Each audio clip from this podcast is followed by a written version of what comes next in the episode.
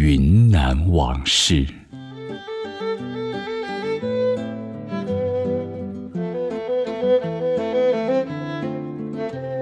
云南往事，朱德的水晶宫旧居。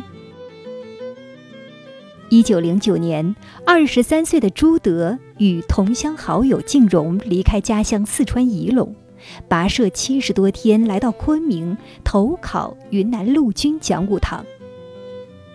朱德原名朱代珍，后来曾经改名为朱建德。报考讲武堂时，他用了朱建德的名字。虽然考试成绩很好，但云南陆军讲武堂当时不收非云南籍的学生。朱德落榜了，而分数比他差一些的静荣却榜上有名。原因是静荣报名时悄悄地将成都籍贯改成了云南昭通。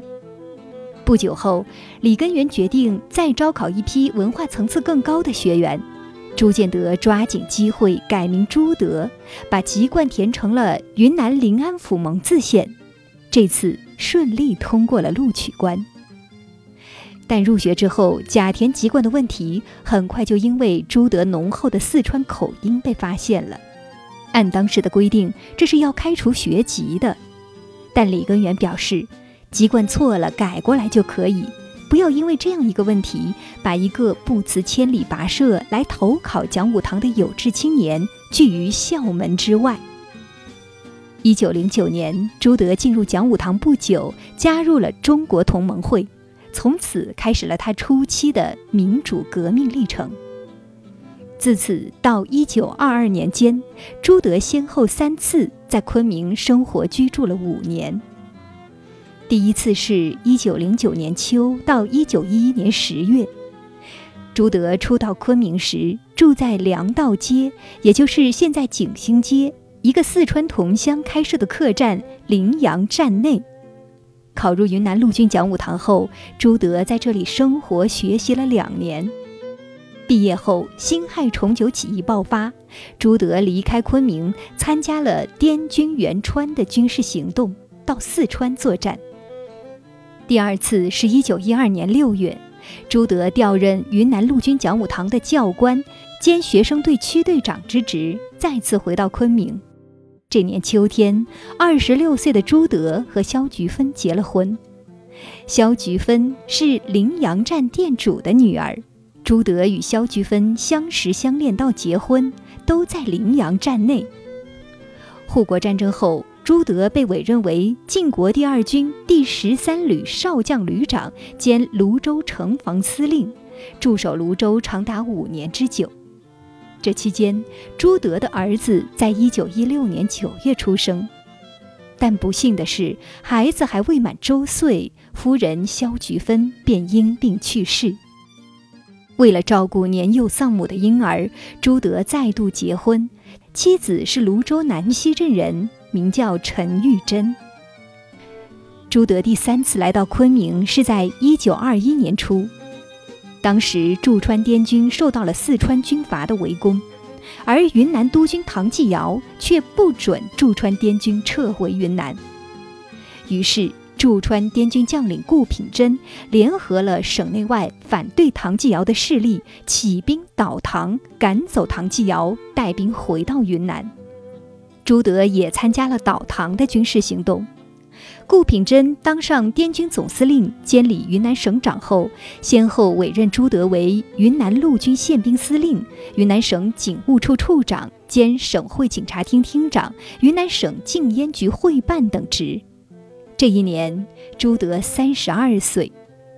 这次从四川回到昆明后，朱德一家先是借住在一位讲武堂教官五华山下水晶宫的一个宅院内。就是现在的红花巷四号。不久，朱德又买下了相邻的一座式样新颖的宅院，这就是现在的小梅园巷三号。这栋宅院的主体建筑由三栋式样相同但坐向不同的两层砖木结构楼房组成，楼上楼下都有走廊连接贯通。每一座楼房之间的西侧都有越墙相隔，形成了层层递进的三个小小庭院。楼房后，朱德建成一个小小的花园，石山垒叠，池水荡漾，小桥通幽。朱德的友人们给花园各景都提了名字，水池叫做宁香池，桥叫渡春桥，石山上则题有“云秀见玉”的字样。朱德把自己的这座花园住宅题名为“结园”。结园是朱德在战乱时期一个温馨的家，他在这里度过了一段宁静幸福的家庭生活。一九二二年三月，唐继尧率部反攻昆明，顾品珍战死，唐继尧重掌云南大权。三月二十七号，唐继尧对朱德等人发出通缉令。朱德离开昆明，告别了结缘，带着妻儿回到四川仪陇家中。不久后，他动身前往德国，在德国，朱德加入了中国共产党，走上了全新的革命旅程。朱德离昆时，将他居住的房宅委托给国军时的同事李云谷代管。二十七年后，新中国成立。朱德又委托李云谷将房宅交给了云南省人民政府，省政府对房宅进行修缮后，将小梅园三号拨给圆通小学做附设幼儿园，也就是昆明市第六幼儿园，现在已经成为了韶山小学的一部分。一九八三年，朱德的这两处旧居被列为五华区重点文物保护单位。一九八七年升格为云南省重点文物保护单位。如今，经过修缮的朱德故居连通了红花巷四号和小梅园巷三号两处宅院，成了一个整体的朱德旧居纪念馆，是翠湖边一处重要的文化地标。感谢收听本期《云南往事》，我是金潇。下期节目再会。